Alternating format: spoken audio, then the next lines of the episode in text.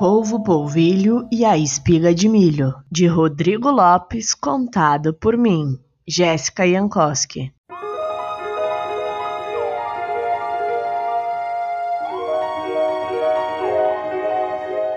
Polvo Polvilho era um polvo inteligente. Gostava dos amigos do mar, mas também de toda a gente. Gente da terra, gente do ar, qualquer bicho que a ele se apresente. Saía para correr junto com leões e elefantes, mas depois ficava a voar com falcões gigantes. E para a gente que pergunta como é possível, bicho do mar, Tantas coisas esquisitas aprontar. Se acalme, amiguinho, pois já vamos explicar.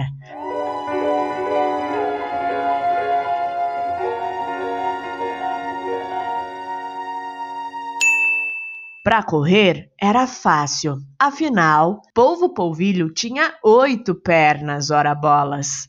E para voar, bastava girar as perninhas muito rápido, girar, girar, até virar um polvocóptero.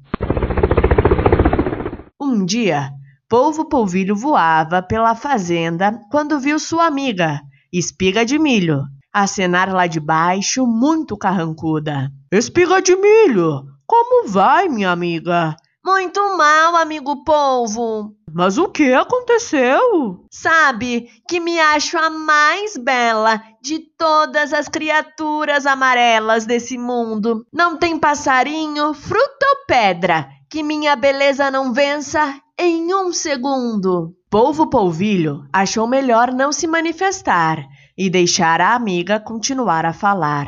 Pois bem, tinha de aparecer aquele metido do Zé Pardal para me atazanar. Falou que eu não era de todas a mais bela criatura amarela, pois uma ainda me fazia se ofuscar. O grande sol, ele disse, esse sempre vai te ganhar. Mas se acalme, amiga espiga.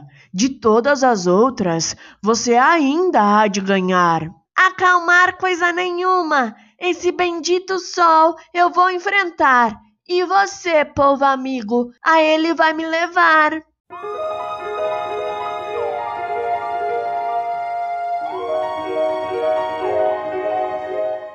Povo polvilho quase disse não, mas não dispensava uma aventura. E uma igual àquela nunca tinha aparecido. Ao espaço ele iria viajar, carregando a amiga espiga consigo.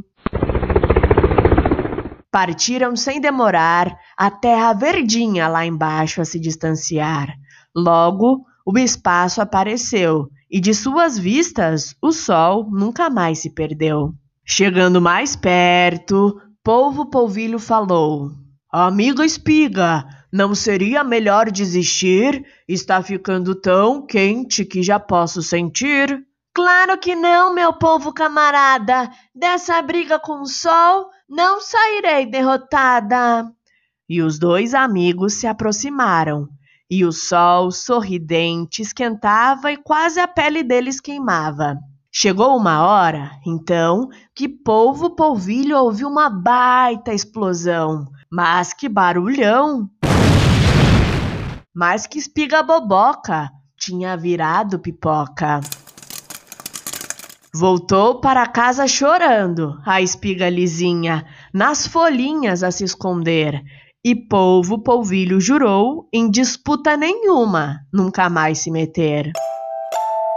E aí, o que você achou dessa história? Se você gostou, não se esqueça de curtir e seguir este podcast no seu player favorito.